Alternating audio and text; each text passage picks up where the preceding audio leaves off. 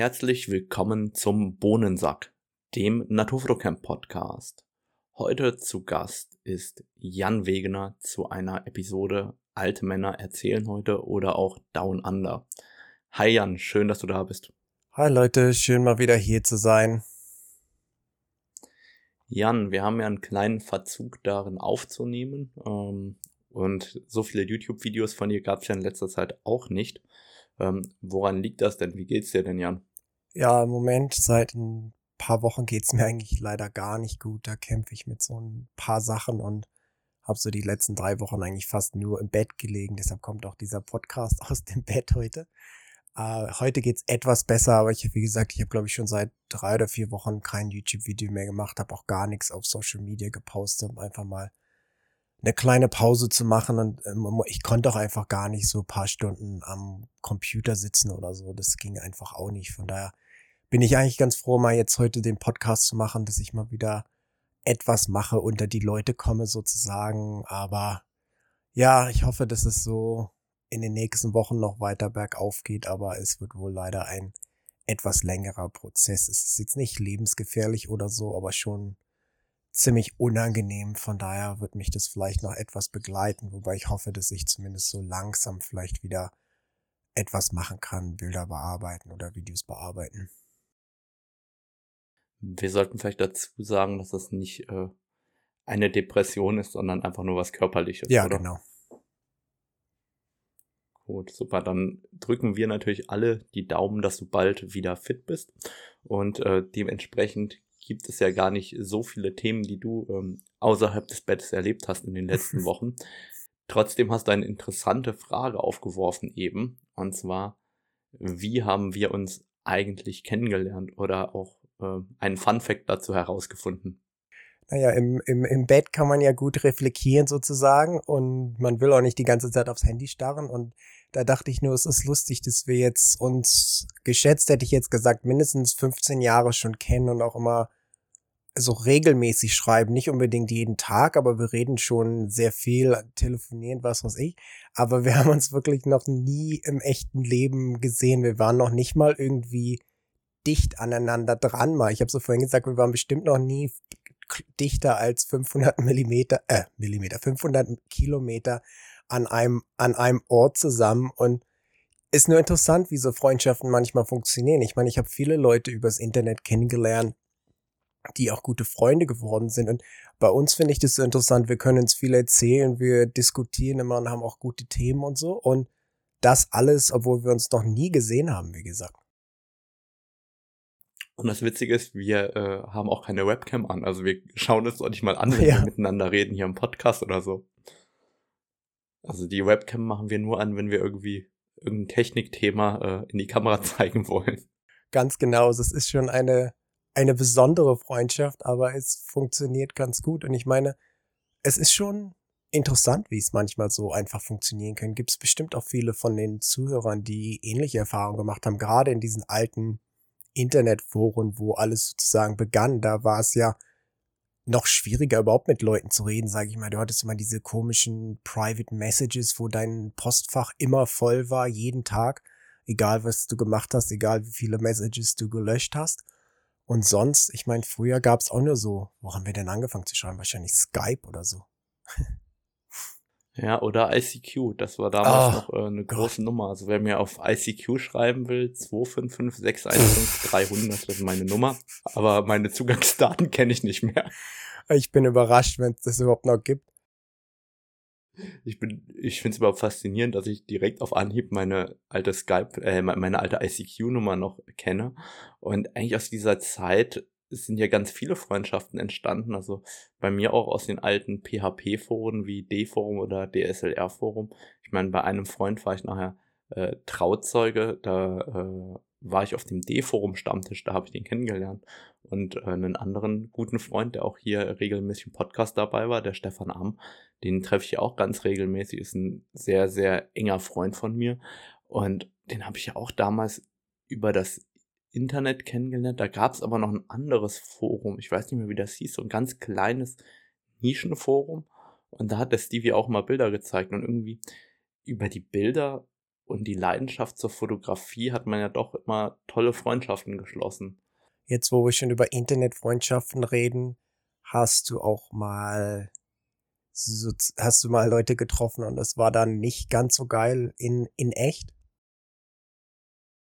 Also, was ich regelmäßig gehabt habe, wenn man sich aneinander gereibt hat in den Foren, wo jemand teilweise sehr ausfällig geworden ist, wie soll ich sagen, wenn man sich in Real Life getroffen hat, dann waren die meistens sehr ruhig und äh, haben das ignoriert, dass man ähm, sozusagen so einander, aneinander geraten ist und ähm, waren dann sehr ruhig. Ähm, ja, natürlich, ich meine, wenn man sich dann in Person trifft, kann es ja sein, dass man auf einer schriftlichen Ebene gut kommunizieren kann und gemeinsame Themen hat, aber dann, wie soll ich sagen, durch die Interaktion eben keinen Bock aufeinander hat. Also, dass man irgendwie nicht so, so richtig zusammenpasst. Das ist der eine, was weiß ich, sehr extrovertiert ist, der andere sehr introvertiert und dann kommen noch drei andere Komponenten dazu, wo man komplett unterschiedlich ist und dann hat es nicht gepasst. Also es kam auch vor. Also ich, ich weiß nicht.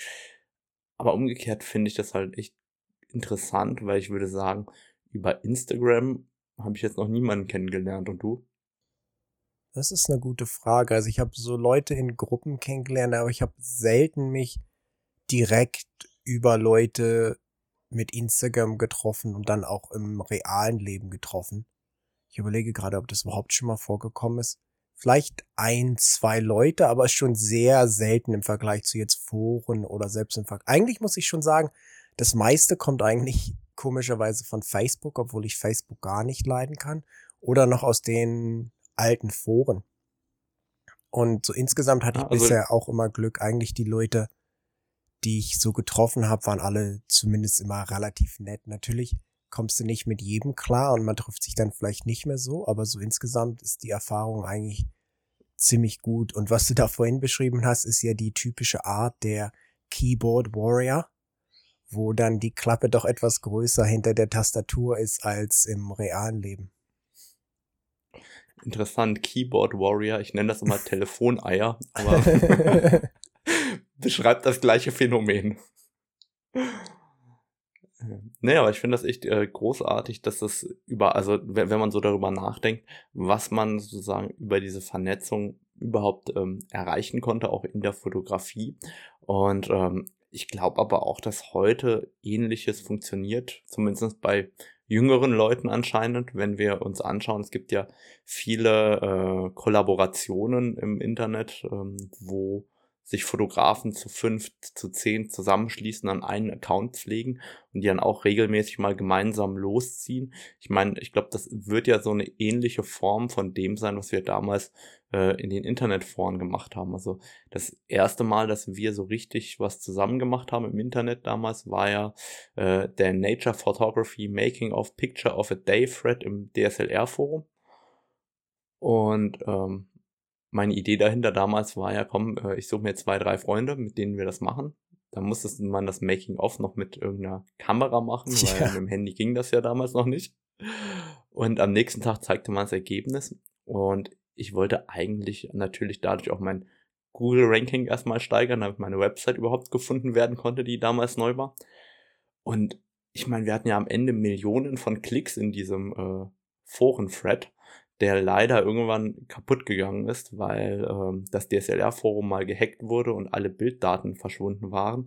Und ähm, deswegen ist der jetzt relativ nutzlos geworden, aber es ist schon witzig, wie, wie das alles entstanden ist. In dem Fall, ich sag mal, es ist ja auch interessant. Eigentlich ist es viel einfacher, über Social Media sich mit anderen Leuten zu connecten. Der einzige Unterschied und was schade ist an dem Untergang dieser Foren, sage ich mal, oder ein, es ist ein sehr langsamer Tod, aber wir wissen alle, wie es enden wird, dass du halt, das war schon der beste Weg, um früher auch wirklich mal vernünftige Bildkritik zu kriegen. Weil wenn du jetzt auf so Instagram oder sonst wo gehst, da schreibt dir ja keiner, oh, hier könntest du mal noch ein bisschen besser bearbeiten, dann würde das noch viel besser aussehen werden. Ich habe schon wirklich viel gelernt in diesen Foren gerade so als Anfänger, wenn ich Bilder bearbeitet habe, die war meistens zu dunkel oder was weiß ich, und haben doch viele Leute mir sehr geholfen mit Tipps, wie ich mich so weiterentwickeln konnte. Das sage ich, es ist im Moment eigentlich schwieriger für Beginner gute, ernst gemeinte Bildkritik zu bekommen, weil Was kriegst du denn schon auf Instagram oder Facebook? Facebook kriegst du wahrscheinlich irgendwelche Hasskommentare und auf Instagram kriegst du wahrscheinlich so nice picture oder awesome. Das heißt, so in Sachen Bildkritik ist es schon schade eigentlich. Ich glaube, dass das nächste, was da dran kommt, diese Communities sind in Facebook, also die Facebook-Gruppen unter sich. Wobei, äh, da geht's ja auch oft äh, drunter und drüber und man verschwindet da auch sehr, sehr schnell in der Versenkung. Ich glaube, da muss man schon sehr genau eine Gruppe finden, die zu einem passt, damit das Spaß macht. Und ich glaube, das ist auch der Grund, warum das mit den Internetforen so gut und so persönlich ähm, geklappt hat, eben weil man ähm, diese Verbindung hatte zueinander. Ich meine, in so einem D-Forum, ich kaufe und verkaufe da auch grundlegend gerne Equipment, einfach weil da nette Freaks sind. Ich meine, das sind ja genauso Freaks wie du und ich, die sich total oder oft total äh, für Fotografie interessieren, die voll im Thema Technik drin sind. Und ähm, ich meine das überhaupt nicht negativ mit Freaks, sondern das ist halt einfach diese Ausprägung, dass wir uns sehr gerne damit beschäftigen. Und deswegen finde ich es eigentlich auch echt schade, dass in den Foren immer weniger los ist. Also äh, ich merke das gerade im D-Forum, das ich ja eigentlich immer präferiert habe. Da ist mittlerweile echt oft äh, tote Hose. Ich gehe zwar jeden Tag rein, um äh, mir das anzuschauen, aber eigentlich ist da immer, immer weniger los und das ist ja auch schade. Was man damit vergleichen kann, was fast noch schöner ist, ist auch ähm, die GDT, also die Gesellschaft für Naturfotografie hier in Deutschland. Ähm, da lohnt es sich einfach Mitglied zu sein. Wenn man dort auf die Treffen regelmäßig geht, kann man in seiner Region so viele nette Freunde kennenlernen. Auch darüber habe ich äh, Freundschaften geschlossen, die heute sehr, sehr wichtig für mich sind. Und ähm, e, e, egal wer das ist aus der GDT, aber da ist wirklich eine riesige Latte an Leuten, mit denen ich mich entweder regelmäßig austausche, teilweise regelmäßig treffe, die auch teilweise eine wichtige Rolle in meinem Leben heute einnehmen. Und alles sozusagen über diese gemeinsame Verbindung ähm, der Fotografie, in dem Fall durch der Naturfotografie. Aber das sind halt Orte, an denen man sich eben trifft, weil man schon mal eine gemeinsame Komponente hat. Und ich glaube, das ist eben der, der riesige Vorteil, wenn man sich an solchen Orten begegnet, dass man schon mal eine Komponente hat, über die man immer reden kann sozusagen. Und dadurch ist ja sozusagen das Eis automatisch gebrochen. Und dann stellt man ja fest, wie man dann noch auf der persönlichen Ebene sehr schätzt oder eben auf der fachlichen Ebene. Und dann äh, entwickeln sich ja daraus äh, sehr, sehr tolle Dinge. Ähm, und ich sehe das ja auch immer bei den GDT-Mitgliedern, die sich sehr stark in der GDT engagieren. Da ist auch irgendwie mindestens ein Drittel des Freundeskreises oder mehr einfach andere Fotografen aus diesem Verein. Und ich finde diesen Teil des Vereinslebens, der, wenn man sich engagiert, wirklich sehr bereichernd im Leben ist, den können halt oft Online-Medien gar nicht abbilden. Nee, in dem Fall, ich sag mal so, persönlich treffen ist natürlich immer noch besser, aber geht halt nicht immer, wie man das bei uns sieht. Aber ich denke, insgesamt ist es natürlich schon, schon was. Wird interessant, ob wir uns in diesem Leben nochmal sehen oder nicht. Da können die Leute ja mal Wetten drauf abschließen. Also ich wette, wir werden uns noch sehen. natürlich ist ne, der, der beste Weg zu lernen, ist natürlich unseren Podcast zu hören und meinen YouTube-Channel zu gucken. Und eigentlich wollen wir auch die Zuhörer mal dafür belohnen, dass sie uns immer eifrig bewerten und zuhören, oder? Genau, dann lass uns doch mal ein bisschen Werbung machen, denn ähm, ihr könnt alle etwas gewinnen. Und zwar gibt es eine Canon EOS R10 zusammen mit dem Canon RF 100 bis 400 mm Blende 5.6 bis Blende 8 mit Bildstabilisator zu gewinnen. Und das Ganze könnt ihr total einfach gewinnen. Das wird uns zur Verfügung gestellt und verschickt auch von Canon Deutschland, die das freundlicherweise unterstützen. Und super einfach, einfach bei Apple Podcast hingehen, eine Bewertung dalassen. Ich sage noch nicht mal, wie viele Sterne die haben muss. Ähm, schreibt da einen Text rein, macht einen Screenshot, bevor ihr die abschickt. Schickt die ab und schickt mir den Screenshot an radomir.naturfotocamp.de Und dann werde ich am 6.12. um 6.12 Uhr äh, sozusagen das Closing machen. Das ist die Deadline. Und dann werde ich ähm, auslosen, wer das Ganze gewonnen hat, per Zufallsprinzip. Ich hatte ja gehofft, dass ich äh, würfeln kann. Ich habe aber jetzt schon im Excel-Sheet gesehen, dass ich äh, wohl mit einem Würfel nicht auskommen werde. Also vielen Dank für alle, die äh, an der Stelle teilnehmen. Du könntest natürlich einen ganzen Würfelbecher benutzen. ich frage mich, ob das äh, von der Wahrscheinlichkeit müsste das gehen. Die Frage ist, ob das tatsächlich so konform ist. Ich glaube, ich werde da eher äh, irgendein Programm nutzen, das dir automatisiert einfach nur Zahlen von 1 bis x ausgibt. Äh, ja, gibt's ja ganz viele. Quasi damit würfeln. Genau, also ich, ich vermute, dass das Ganze so enden wird. Oder ähm, ich suche mir den schönsten Namen aus, was auch immer. Nee, also wird schon fair zugehen und normal verlost werden. Jan, du sagtest mit dem 100-400er, da hast du auch schon Erfahrungen gemacht. Ja, das hatte Kenne mir neulich mal aufgezwängt sozusagen. Sie hatten mir ein paar andere Sachen zugeschickt und haben es dann das einfach in die Box gepackt. Ich dachte so, ach, was soll ich denn mit der Linse? Und dann, aber als ich die aus der Packung genommen habe und so, war ich schon erstmal überrascht, wie klein und leicht dieses Ding ist. Und dann, als ich das ein paar Mal benutzt habe, ich habe da auch ein YouTube-Video drüber gemacht, ich war echt schwer überrascht, wie gut es war. Also die Image-Stabilisierung ist sehr, sehr gut, viel besser als zum Beispiel bei den ganzen Tamron und Sigma-Linsen. Nicht ganz so gut wie das 100 bis 500er, ist aber auch nicht weit dahinter. Autofokus war auch mega schnell, scharf, alles und ja, Bildqualität war auch krass. Deshalb, ich schmunzel immer ein bisschen, wenn Leute sagen, oh, Canon hat überhaupt keine billigen RF-Linsen. Und dann kann ich immer nur sagen, warum benutzt er denn nicht das 100 bis 400? Ich weiß nicht, in Dollar kostet das, glaube ich, 800. Ich weiß nicht, wie teuer das in Euro ist. Auch, auch so um den Dreh. 699 Euro. Also für den Preis, das ist ja schon fast Klauen von Canon. Für die Linse, sage ich mal. Ich war da echt ganz schön überrascht von, wie gut die war und auch so vom Handling her. Und ich weiß immer, so viele Leute haben immer Angst vor F8 und damit kann man gar nicht fotografieren. Aber es sei denn, du stehst jetzt die ganze Zeit in so einem finsteren Regenwald.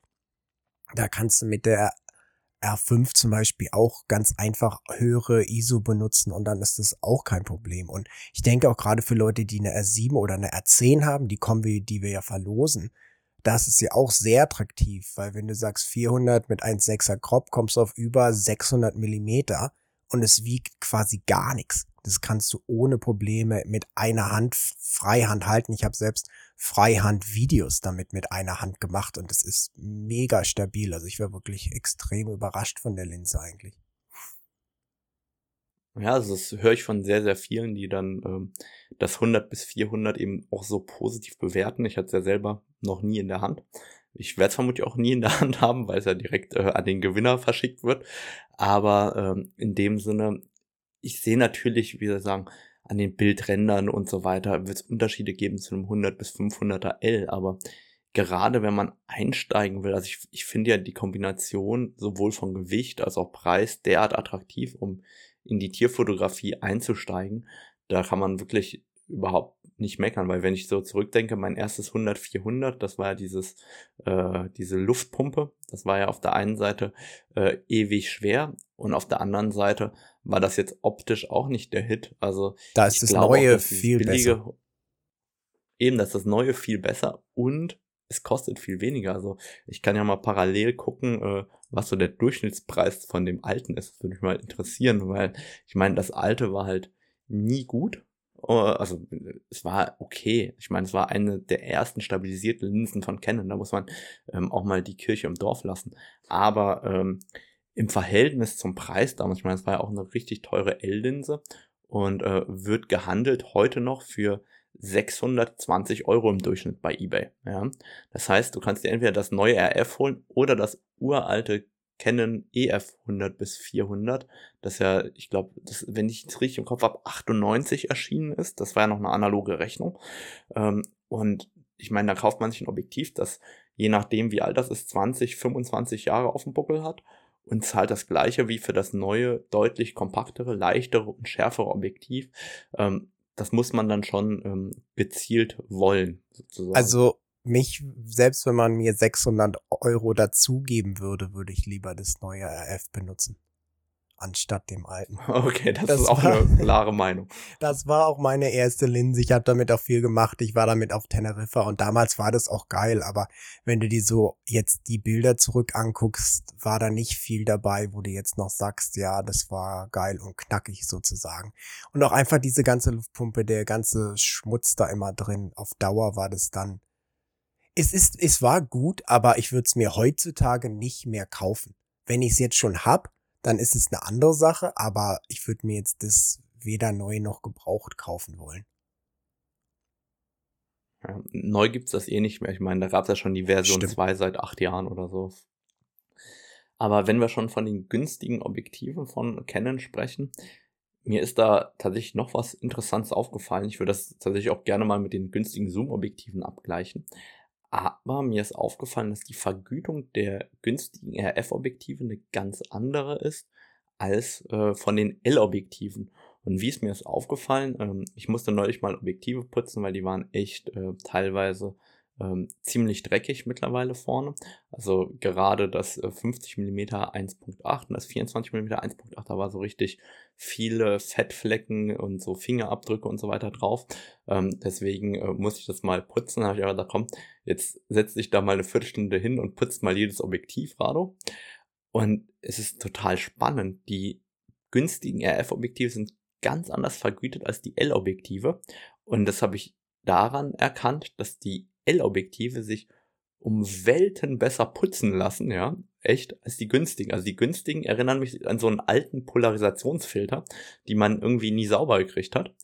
Und die, äh, wie soll ich sagen, die L-Objektive, da haust du einmal drauf, gehst mit dem T-Shirt drüber und dann ähm, ist das Ding sauber. Also riesiger Unterschied. Und ähm, ich habe darüber auch mit dem ähm, Guido Krebs gesprochen von Canon und er meinte, ja, das ist tatsächlich so, dass natürlich die Vergütung von den L-Objektiven eine ganz, ganz andere ist. Ich meine, das sieht man ja auch im Flair-Verhalten, aber äh, dass man das beim Putzen merkt, dass mir das am Putzen am stärksten aufgefallen ist erstmal, das fand ich schon äh, spannend. Das ist ja interessant, wo wir schon über Objektive reden, können wir ja auch über das kontroverseste Thema reden, was ich gerne einbringe. Und das sind UV-Filter, die Leuten immer gerne aufgeschwatzt werden. Und wenn ich sage, mach, mach die ab, schmeiß den weg. Und weil in der Regel bei den meisten UV-Filtern wird die Bildqualität deutlich schlechter bei den Linsen und bei den Fotos als ohne. Also wenn der Jan so eine gute Werbung macht, ja, mit dem Gutscheincode RADO10 bekommt ihr bei Nisi Deutschland übrigens 10% Rabatt auf euren nächsten UV-Filter-Einkauf. Ähm, Spaß beiseite, ich sehe das genauso äh, wie Jan. UV-Filter, wenn es keinen ja, also sind wirklich Dreck, es sei denn, ihr braucht ihn aus irgendeinem Grund. Also, wenn, wenn ihr mir jetzt sagt, ihr fotografiert jeden Tag Paintball-Spiele und da wird immer auf die Kamera geschossen oder ihr fotografiert immer irgendwelche Motocross-Rennen und ähm, geht da mit dem super Weitwinkel dran und der Matsch spritzt ständig dann auf die Frontlinse oder was auch immer. Von mir aus, das lasse ich durchgehen, dann kann man den UV-Filter benutzen. Aber der UV-Filter hat gerade im Weitwinkelbereich bei der Landschaftsfotografie echt überhaupt nichts verloren, weil der sorgt dafür, dass ihr ein anderes Flair-Verhalten bekommt. Das heißt, die Sonnensterne sind nicht mehr sauber, die sind nicht mehr schön. Ihr bekommt dabei oft noch hässliche Lensflares dazu. Und wenn ihr dann an so einem eher diesigen Tag fotografiert und irgendwie im Bachlauf steht und dann kommt da so ein Streulicht rein von oben vom Himmel und dann wird euer Bild auf einmal im oberen Bereich, das sehe ich bei Workshops ganz oft, fängt das an so matschig zu werden, dass das kriegt, das verliert Kontrast, das wird flau und dann fragt ihr euch, hey, wo kommt das her? Oder ich frage mich das immer, wo kommt das denn her? Und dann frage ich den Teilnehmer, so machst du einen UV-Filter drauf? Dann sagt er ja. Und dann kommt, mach mal runter. Und dann sieht man direkt, dass der Kontrast im oberen Bildbereich, da wo sozusagen dieses Streulicht einfällt, es hat massiven Einfluss, ähm, quasi der, der UV-Filter verschlechtert das gerade in solchen Situationen oft massiv. Und deshalb bin ich auch überhaupt kein Freund von UV-Filtern. Wie gesagt, es gibt Situationen, in denen kann man das benutzen, aber es macht auch aus meiner Sicht nur bedingt Sinn, weil dieser Schutzmechanismus, äh, ich habe das glaube ich schon mal gesagt im Podcast, ich habe neulich die Frontlens vom 24 bis 105 getauscht, das hat 180 Euro gekostet. Und wenn man ehrlich ist, wenn man sich äh, für 3L-Objektive einen UV-Filter kauft, der okay oder bis gut ist in 77 bis 82 Millimeter, dann kosten die ja auch ganz schnell irgendwie 80 bis 120 Euro das Stück. Dann bist du 300 Euro los, davon kannst du dir zwei neue Frontlinsen auch kaufen. Also die, dieses Verhältnis ist halt einfach aus meiner Sicht nicht gewahrt. Ich verstehe die Fotohändler, die das verkaufen, weil die Marge auf Zubehör natürlich viel, viel besser ist als auf Objektive oder Kameras. Das heißt, wenn ich dir noch einen UV-Filter aufschwatzen kann, an dem ich ähm, 40 Euro verdiene, ist das super für mich als Händler. Aber ich finde halt auch UV-Filter, das ist so die Kategorie Fotograf, der ähm, selten damit fotografiert und es bestmöglich geschützt haben will. Und ich bin der Meinung, dass halt in der Praxis echt richtig viele äh, Nachteile hat unterm Strich. In dem Fall, ich würde sagen, es ist sehr schädlich in der Regel. Und ich sag mal, du hast eine Linse, sagen wir mal 100 bis 500, kostet, weiß ich nicht, 2000 Euro oder so. Und dann schraubst du vorne so einen 50 Euro Filter rauf und dann fotografierst du quasi anstatt durch das gute Canon-Glas durch so einen komischen Filter. Und da war ein ganz lustiges Beispiel auf YouTube bei mir. Jemand, der schrieb immer, oh, ich habe mir einen 100 bis 500er gekauft, ist total kaputt, nix ist scharf. Dann schickt er das zu Canon, die schicken das zurück, sagen, ist okay macht er wieder Bilder mit, geht gar nicht. Bis irgendeiner, Ben hatte eins von meinen Videos gesehen, wo ich so über, wie man scharfe Bilder macht, geredet hat. Und daraufhin hat er mal ohne seinen UV-Filter fotografiert. Und auf einmal waren die Bilder scharf. Und was er gemacht hatte, immer wenn er das Tele zu Canon geschickt hat, hat er den UV-Filter abgemacht und zu Hause behalten. Also hat er immer eine gute Linse zu Canon geschickt. Canon sagt ihm so, hä, was willst du denn? Ist doch super scharf. Und sobald die Linse wieder zu Hause ankam, schraubt er wieder den UV-Filter rauf und dann ging's wieder nicht. Und so habe ich wirklich schon ganz vielen Leuten helfen können, die sagen, sie machen deutlich bessere Bilder auch im Telebereich, die deutlich schärfer mit mehr Details sind, ohne UV-Filter. Das unterscheidet aber eigentlich auch den guten Filter vom äh, billigen Filter unterm Strich, weil ähm, das, das merke ich oder das merke ich ganz oft bei Polfiltern, dass der günstige Polarisationsfilter beim Weitwinkel einwandfrei funktioniert, also da merkst du das nicht. Und sobald du in die Telebrennweiten kommst, wird das richtig unscharf. Und ähm, das beste Beispiel war damals, äh, waren die Stingray-Filter. Ich weiß nicht, ob es die noch gibt oder nicht. Das ist ein amerikanischer Hersteller, der das, äh, wie soll ich sagen, der macht auch sehr schöne Farben. Also ich fand die Filter von, den Far von der Farbgebung immer super. Die waren auch für damalige Verhältnisse mega teuer. Also ich glaube, so ein Plastikfilter, so ein Stingray Reverse Filter hat damals irgendwie 200 Dollar gekostet.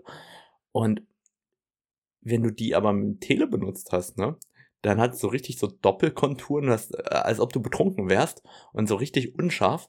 Und im Weitwinkel hast du richtig tolle Bilder damit machen können. Und ähm, da hat sich auch tatsächlich die Filterqualität so bei den Premium-Herstellern ähm, auch verbessert. Also muss man fairerweise dazu sagen. Ich selber bin ja auch äh, Nisi-Ambassador. Wir können ja irgendwann mal auch über das Thema Filter sprechen. Aber ich glaube eben, dass ein günstiger Filter heutzutage viel, viel mehr kaputt macht. Und übrigens gilt das auch fürs iPhone. Ähm, ich habe neulich mal, irgendjemand mir auf einer Hochzeit ein Handy net gemacht, mach mal ein Foto, so ungefähr, ne?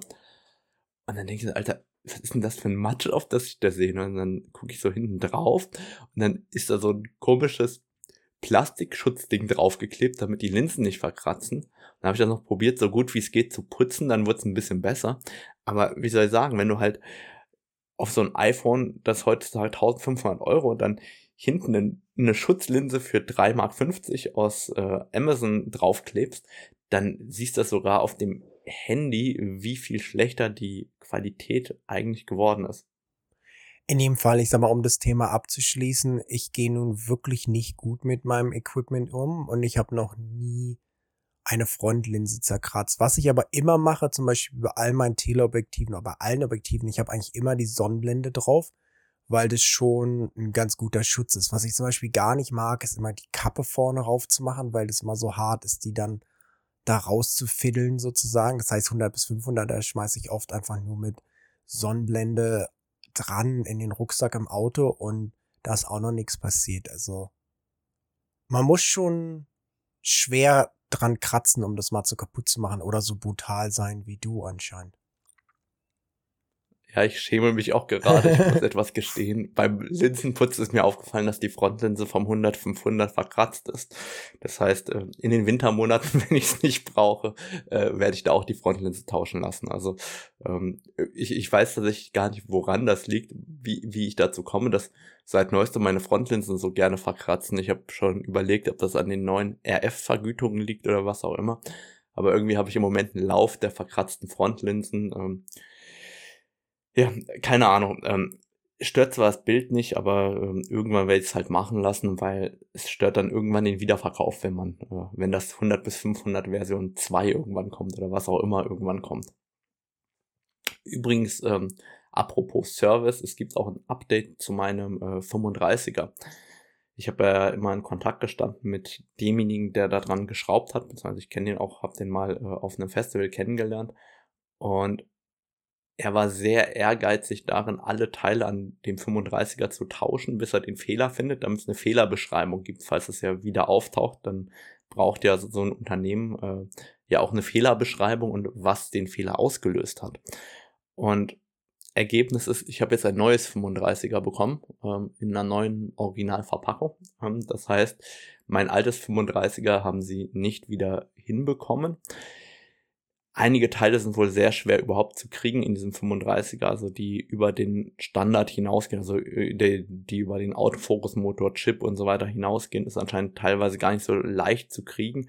Auf jeden Fall will er weiter an diesem Fehler forschen, bis er den gefunden hat. Aber Status quo ist, mein 35er ist jetzt irreparabel und ich habe jetzt ein neues was dazu führt, dass ich in den Facebook-Gruppen mich bestimmt großer Beliebtheit erfreuen werde, weil ich noch eine Originalverpackung mehr habe. Es gab noch mal den Trend, dass äh, man so viele Originalverpackungen posten sollte wie möglich irgendwie im Internet und äh, es wird ja dann irgendwann in den Facebook-Gruppen untersagt, überhaupt Bilder von Originalverpackungen äh, zu posten. Irgendwann können wir ja auch noch über unsere lange Reise mit einer weiteren Fehlersuche bei Canon reden, aber wahrscheinlich erst, wenn wir auch eine Lösung gefunden haben.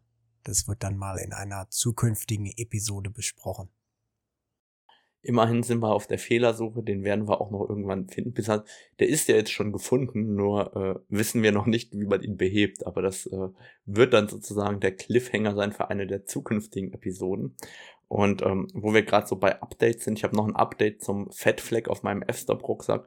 Ähm, den ich ja direkt am ersten Tag versaut habe. Also meine Mutter würde da einfach da. so ein, kennst du noch diese alten Bügeldinger, die du so auf deine Hose bügelst, wenn du so ein Loch drin hast? Da wird sie wahrscheinlich einfach so ja. einen raufbügeln. Da gibt's übrigens eine sehr witzige Geschichte. Ich war in der fünften oder sechsten Klasse und bin mit meiner neuen Winterjacke hingefallen. Und dann hatte ich direkt vorne auf der Brust so ein richtig schönes Loch dabei. Und ähm, meine Mama hat gesagt, geh dir doch so ein Aufdruckding da kaufen, such dir da was Schönes aus. Da habe ich mir was Schönes ausgesucht, ne. Meine Mama hat sich gefreut, schöne Natur da, was Grünes, ne. Hat das dann aufgebracht alles. Und dann kommt meine Schwester nach Hause, die war ja älter als ich, oder die ist immer noch älter als ich.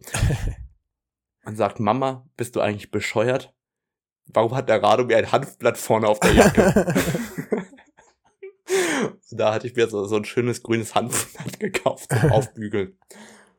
ja. Also das war wirklich so eine richtig gute Geschichte, die meine Schwester bis heute gerne erzählt. ich habe nach Fragen gefragt ähm, auf Instagram. Aber hast du uns, und da, hast, sorry, ja. das hatte ich jetzt gar nicht gehört, hast du jetzt den Fleck rausbekommen oder ist da jetzt auch ein Hanfblatt drauf? Nee, den habe ich nicht rausbekommen. Also der ist immer noch da. Ich wollte mal demnächst vielleicht was wie Febres oder sowas, äh, nicht Febres, sondern da gibt es ja dieses Vanish Oxy, dieses Rosane oder wie das heißt, probieren. Den habe ich äh, immer noch nicht rausbekommen. Der ist genauso, ich glaube, der ist sogar noch größer durch das ganze Gereibe und äh, Probieren. Aber also anscheinend äh, bleibt Fett super gut auf F-Stop-Rucksäcken drauf. Also mich stört das jetzt nicht. Es ist halt einfach, wie soll ich sagen, da hat man mal was Neues oder ist einfach so ein richtig großer Fleck. Ich würde mal sagen, der ist so sechs, sieben Zentimeter lang und irgendwie drei, vier Zentimeter breit. Und dann auch noch so richtig schön an der Seite. Also nicht irgendwie hinten oder unten, wo der Rucksack matschig wird, sondern einfach so richtig dekorativ ähm, an der Seite. Also nicht den Efster-Rucksack mit den fettigen Wurstfingern anfassen. genau. Ich hatte ja nach Fragen auf Instagram gefragt an uns und ähm, generell vielleicht auch nochmal der Hinweis, wenn ihr Fragen oder Ideen habt, ähm, immer her damit. Also schreibt uns die gerne äh, per E-Mail, per Messenger, egal ob das jetzt der Facebook Messenger oder Instagram oder wo auch immer ist oder auf YouTube beim Jan. Ähm, und dann sprechen wir auch gerne drüber. Und die Frage lautet, woher habt ihr die Ideen für ein Bild und wie lange bearbeitet ihr Bilder? Und eigentlich ähm, schließt das sozusagen auch an diese Frage an, die ich mir selber aufgeschrieben habe. Warum machen wir Bilder, wie wir sie machen? Und was ist sozusagen die Inspiration dahinter? Und ähm, vielleicht übergebe ich an dich, Jan, dass du uns sagst, warum machst du Bilder, wie du sie machst und was ist deine, Insta in deine Inspiration? Also interessanterweise ganz viel Inspiration beziehe ich immer aus diesen, weiß nicht, ob kennen bestimmt viele Leute, diese älteren Vogelbücher zum Beispiel, wo halt immer die Vögel relativ simpel dargestellt waren, einfach auch so einem schönen Ansitzast. Ich weiß nicht, ich habe, glaube ich, da war ich drei oder vier, ein Vogelbuch, ich glaube, das heißt Amsel, Drossel, Fink und Star, war, glaube ich, sogar aus der DDR. Könnt ihr mal googeln, da könnt ihr so ein paar Seiten davon sehen. Und das ist mir nach, weiß ich nicht, hat mir meine Mutter, glaube ich, mal nach jetzt 20 oder 30 Jahren mal mitgebracht. Und ich war so überrascht, wie krass einige von diesen Bildern so meinen Bildern jetzt ähneln. Und da hatte ich schon so aus jüngster Zeit eigentlich schon so eine gewisse Inspiration herausgezogen, wo es mich einfach faszinierte, den Vogel in einer schönen Pose auf dem Ast sitzen zu sehen, wo der Ast aber gleichzeitig auch zu dem Bild beiträgt oder Interesse weckt. Und was auch noch auffällt, ist, die meisten von diesen gemalten Bildern in dem Stil haben halt oft einfach nur einen weißen oder so einen farbigen Hintergrund. Und das ist ja auch was, wo ich immer hingezogen bin zu. Wobei ich auch sagen muss, so in letzter Zeit bin ich auch sehr hingezogen zu Bildern, die etwas mehr Struktur, sage ich mal, im Hintergrund zeigen. Jetzt nicht einfach ins Gebüsch fotografiert sozusagen, aber wenn ich zum Beispiel im Regenwald fotografiere und in der Lage bin, jetzt einen Ansitzast für so Paradiesvögel auszuhängen sozusagen, dann gucke ich schon manchmal, dass ich vielleicht ein, zwei so interessante Bäume noch im Hintergrund habe, die dann doch etwas mehr Eindruck geben als diese nur ganz einfarbigen Hintergründe, für die ich ja doch eigentlich relativ bekannt bin. Und das Interessante ist natürlich schon auch, wenn ich jetzt zum Beispiel vor ein paar Monaten bin ich ja nach Cairns gefahren, um dort ganz viel zu fotografieren und einer von den Plätzen, wo ich war, da wusste ich halt, dass da so viele Paradiesvögel kommen werden. Und ich habe schon immer Bilder im Kopf, die ich gerne machen würde, bevor ich an einer Stelle bin. Und bei den Paradiesvögeln zum Beispiel, die haben ja, die, die reißen ja immer so die Flügel auf, wenn die balzen. Da haben wir, glaube ich, auch schon mal ein Foto von gezeigt in ein, vor ein oder zwei Episoden, glaube ich. Ich bin immer noch am Bearbeiten von einigen von den Bildern.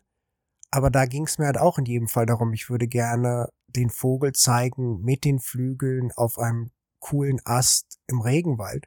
Und wenn ich dann halt ankomme, versuche ich dann halt mich so zu positionieren oder aufzustellen, dass ich dann auch dieses Bild erreiche, was ich schon im Kopf habe. Also es ist ganz selten, dass ich einfach so drauf losrenne und gucke, was passiert, sondern in der Regel habe ich ein paar Arten, die ich gerne fotografieren würde und habe dann auch schon so im Kopf, wie ich das Foto eigentlich gerne sehen würde und dann versuche ich eigentlich diese Vision in meinem Kopf umzusetzen. Das ist erstmal äh, ein Kompliment zurück an dich, weil ähm, ich glaube, ich habe mit Martin Grahl von Novoflex neulich über dich gesprochen und er sagte, deine Bilder erinnern ihn immer an diese alten Vogelbüchern von 1900, wo die Vögel so schön gemalt worden sind. Und das ist ja auch genau das, was du gerne bezwecken wollen würdest. Ich meine, da kommt ja auch der Name deiner Website her am Ende des Tages, also AVscape. Und ähm, da muss ich sagen, ähm, da sehe ich auch. Und das ist halt so eine Art äh, Stil, auf die du hinarbeitest, vielleicht seit deiner Kindheit oder seit deiner Jugend. Das heißt, dass diese Prägung oder diese Idee von der Ästhetik schon damals geweckt worden ist in, im Kindesalter. Sehr spannend. Ja, in jedem Fall. Ich war, also ich war wirklich schockiert, als ich dieses Buch gesehen habe. Und ich war wohl auch besessen von dem Buch. Das mussten die mir jeden Tag vorlesen, sozusagen, wo ich das dann aufgeschlagen habe. Ich war wirklich baff, sozusagen, weil ich gar nicht glauben konnte, wie ähnlich einige von diesen Zeichnungen von meinen Fotos sind. Ich konnte mich gar nicht mehr daran erinnern, dass ich überhaupt dieses Buch hatte. Und ja, da war ich wirklich sehr überrascht. Eine andere Person, die ich leider nie im richtigen Leben treffen konnte, der ist leider schon gestorben, das war ein Australier, William T. Cooper. Der war so ganz berühmt. Fast jedes Papageienbild, was irgendwo gemalt wurde in irgendeinem Buch, ist von ihm sozusagen. Was er gemacht hat, was mich sehr fasziniert, was du halt mit der Kamera aber nicht wirklich umsetzen kannst, er hat immer quasi ein, zwei Vögel auf einem prominenten Ast, also nicht fotografiert, sondern gemalt und dann halt noch auch eine Hintergrundlandschaft eingefügt, was natürlich durch die fotografische Perspektive leider nicht geht. Aber das ist auch was, was mich fasziniert hat. Was mich am meisten an ihm fasziniert hat, ist, der ist wirklich mit einer Säge oder einer, einem Gewehr in den Wald gegangen und hat, so wie ich, ganz oft einfach einen Ast gesucht, auf den er sozusagen seine Vögel setzen konnte. Also er hat wirklich Äste von draußen mit nach Hause genommen, hat die so in seinem Studio drapiert und dann hat er angefangen, das so zu malen und so eine ganze Landschaft zu gestalten. Da gibt's auch ein Video auf seiner Website, wo man den ganzen Prozess sieht. Das fand ich auch extrem faszinierend und das ist wirklich, wo ich die meiste Inspiration von beziehe. Schickst du mir da nachher nochmal einen Link für die Show Notes, ähm, damit man sich da auch mal angucken kann, was er tatsächlich ähm, gemacht hat oder wie er das gemacht hat, weil es natürlich auch unheimlich spannend und geht ja eigentlich auch ähm, immer in die Richtung, wie ich gerne Tiere darstelle. Also Tiere in der Landschaft finde ich ja oftmals äh, besonders spannend, weil man ja einfach so ein bisschen den Lebensraum mit zeigen kann. Die Herausforderung ist immer, dass man auch an der Stelle einen Lebensraum braucht, der halbwegs fotogen ist. Weil, ähm, wie soll ich sagen, na natürlich kann man Tier in Lebensraum machen, also Vogel in Gebüsch äh, oder äh, Reh auf totlangweiliger Wiese aber dann wird das Bild halt ganz schnell auch nichts sagen. Und ich glaube, das sind auch dann eher die Motive, wo ähm, eine große Abbildung besser ist als eine kleine Abbildung. Aber manchmal kommt ja sozusagen alles zusammen, Licht und Landschaft und Tier. Und dann bin ich eigentlich der Erste, der lieber das Tier ganz klein abbildet, als das Tier ganz groß zu zeigen, weil das erzählt ja auch viel, viel mehr über eine Art. Ähm, das heißt, dass man das Tier im Umfeld in irgendeiner Form so einbinden kann, dass man auch viel, viel mehr von einer Geschichte drumherum erzählen kann. Weil Steinbock auf Wiese oder Steinbock am Salzlecken ist halt Steinbock am Salzlecken. Wenn man aber dann noch irgendwie einen wirklich schönen Sonnenauf- oder Untergang hat, man hat ein bisschen Nebel, man hat die Bergketten im Hintergrund, dann kann man viel besser die Geschichte erzählen, dass wo, wo ein Steinbock lebt oder was ein Steinbock macht, als eben wenn man ähm, den einfach nur groß und scharf abbildet auf einer Wiese. Und ich glaube, das ist eigentlich schon Inspiration, also die Natur insgesamt eine, eine ganz, ganz große Inspiration ist, gerade was das Ganze angeht, weil die präsentiert uns das, uns das ja alles und wir müssen aber zuschauen, wie können wir das denn in unserem Bild verpacken, wie können wir diese Emotionen, die wir empfinden, in ein Bild packen. Und bei mir löst eben Licht immer eine sehr, sehr starke Emotion aus. Egal, ob ich äh, fotografiere oder nicht. Für mich ist Licht eine riesige Inspiration. Und als ich eben aus dem Fenster geguckt habe beim Podcast aufnehmen, kam so langsam die Sonne auf. Also heute ist ziemlich klar. Und ähm, dann fällt auf die Biotonne, die der Nachbar rausgestellt hat, auf einmal so ein leichtes orangenes Licht. Und ich denke mir so, Ach, schön, ja. Ich habe aber nur, weil, weil die Biotonne höher ist als die Straße, war die sozusagen schon so ein bisschen im Licht und der Rest noch nicht. Und für mich, also so, so ein ganz einfaches Beispiel, während wir gerade den Podcast am Morgen aufnehmen, inspiriert mich. Also es inspiriert mich zu diesem warmen Licht, zu den schönen Farbtönen, zu den Schatten, zu den Lichtern.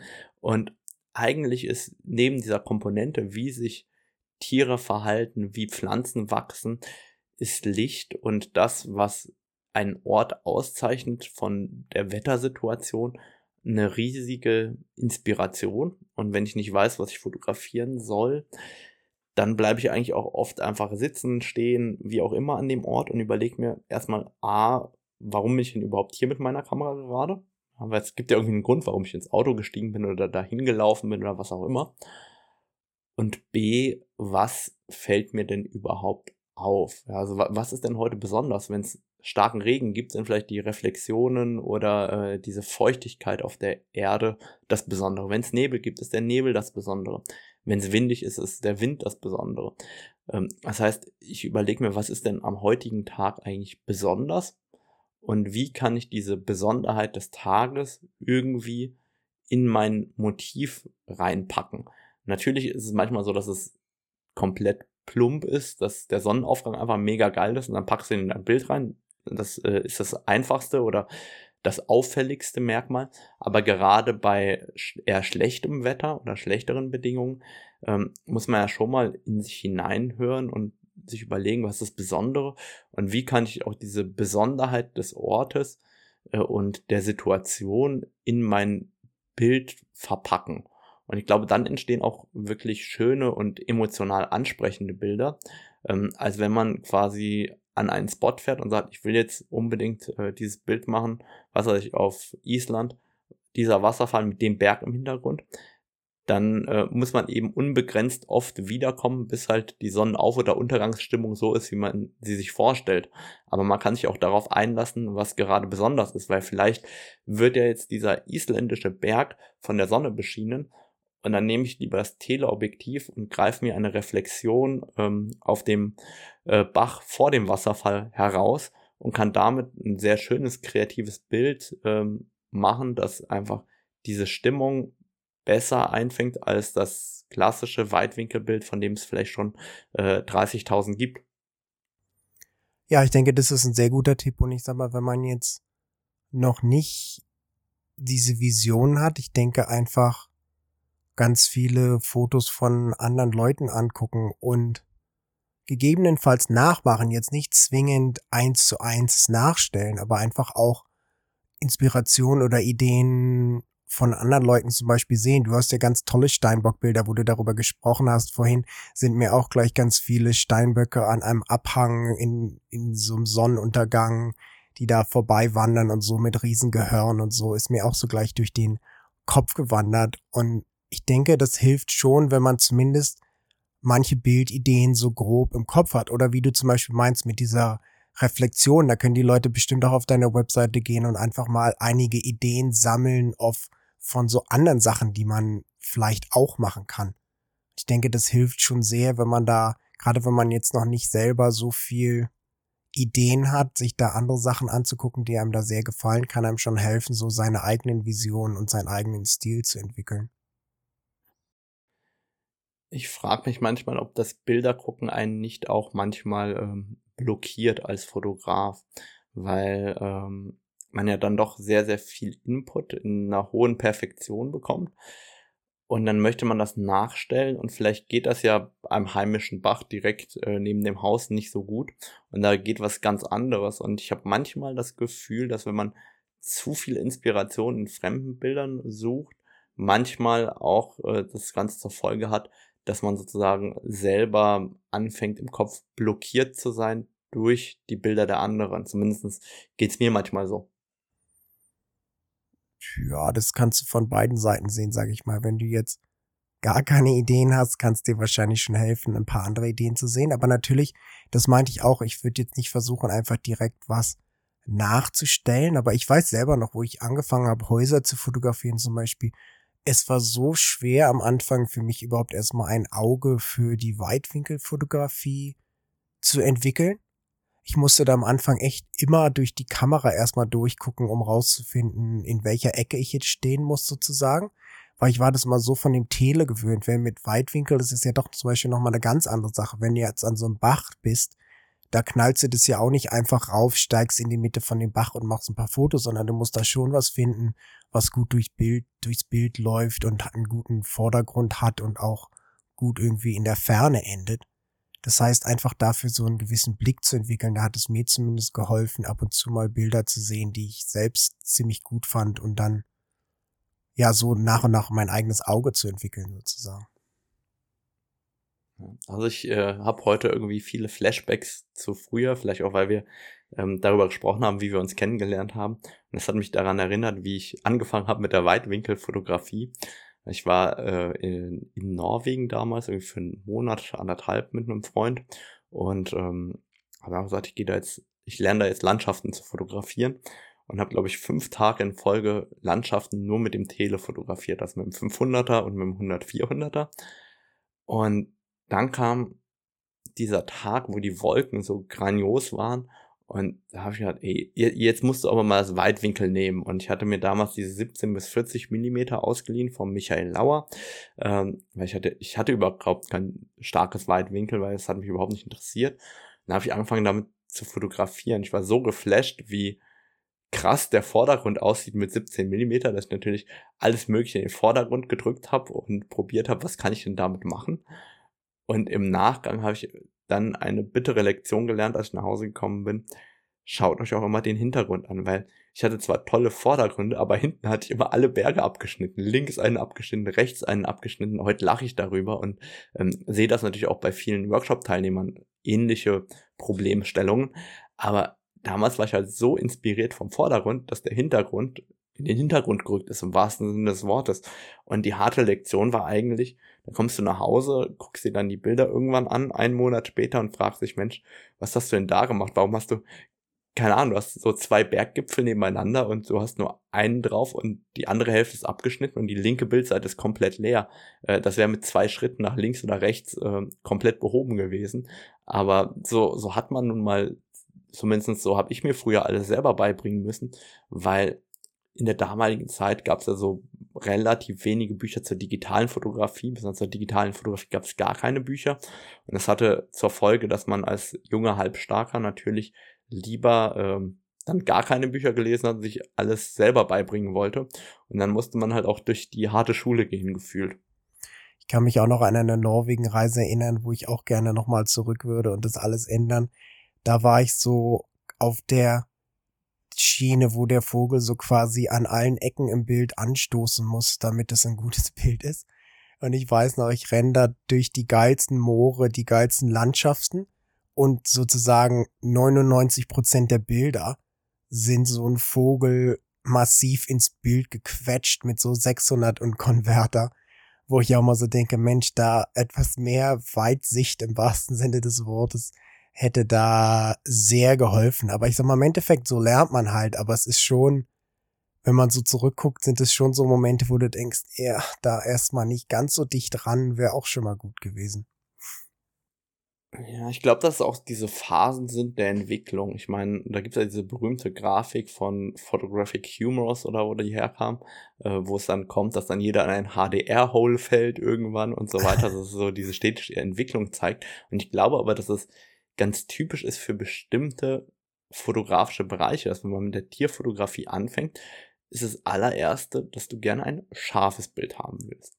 Nach dem scharfen Bild kommt das formatfüllende scharfe Bild ja. und danach kommt ja sozusagen die Weiterentwicklung. Ich glaube, dass das auch in der Landschaftsfotografie genauso ist. Erstmal möchtest du gerne einen krassen Sonnenaufgang haben, dann hättest du gerne, dass die tiefen Zeichnungen haben, dann landest du automatisch in diesem HDR-Loch, wo sozusagen ja. die hellen Bereiche und die tiefen Bereiche die gleiche Helligkeit haben. Und ähm, so entwickelst du dich ja nach und nach weiter. Und ähm, manchmal bleibst du eben an irgendeiner Stelle stehen. Entweder weil es dir gefällt oder weil ähm, du keine Inspiration hast, wie es an, ab der Stelle weitergeht. Aber ähm, eigentlich ist ja genau das das Schöne, dass du sozusagen Schritt für Schritt diese Entwicklung mitmachst und irgendwo dabei rauskommst. Und diese Reise in der Fotografie, die endet ja irgendwie überhaupt nicht. Und das äh, schätze ich auch, glaube ich, an der Naturfotografie mehr als an den meisten anderen Arten der Fotografie. Weil wenn ich jetzt an so einen, ich sag mal, einen Hochzeitsfotografen denke, der ja immer das gleiche Sujet fotografiert, aber ich glaube, irgendwann wird das auch etwas langweiliger werden. Wohingegen halt die Natur so viele Facetten hat, ja, dass ich kann mir nicht vorstellen, dass die Natur als Sujet jemals langweilig werden könnte. Ich meine, im Notfall fange ich an, alle 850 Wanzenarten in Deutschland zu suchen und zu fotografieren. Äh, ich meine, die Natur ist so vielseitig, dass ähm, man halt dadurch immer was Neues präsentiert bekommt. Und ich glaube, deswegen kann das einem diesen Lebensinhalt äh, so schön füllen. In jedem Fall. Glaube, das war ein schönes Schlusswort, oder Jan? Ja, ich denke, das war eigentlich mal eine etwas andere, ganz interessante Episode. Dann wünsche ich dir erstmal weiterhin gute Besserung und dann hoffe ich, dass äh, du bald wieder freudestrahlend in die YouTube-Kamera rinnst. Und dann bedanke ich mich, dass du dir die Kraft genommen hast heute, um überhaupt mit uns zu sprechen und wünsche dir einen schönen Tag. Danke, danke und bis zum nächsten Mal. Bis zum nächsten Mal. Tschüss.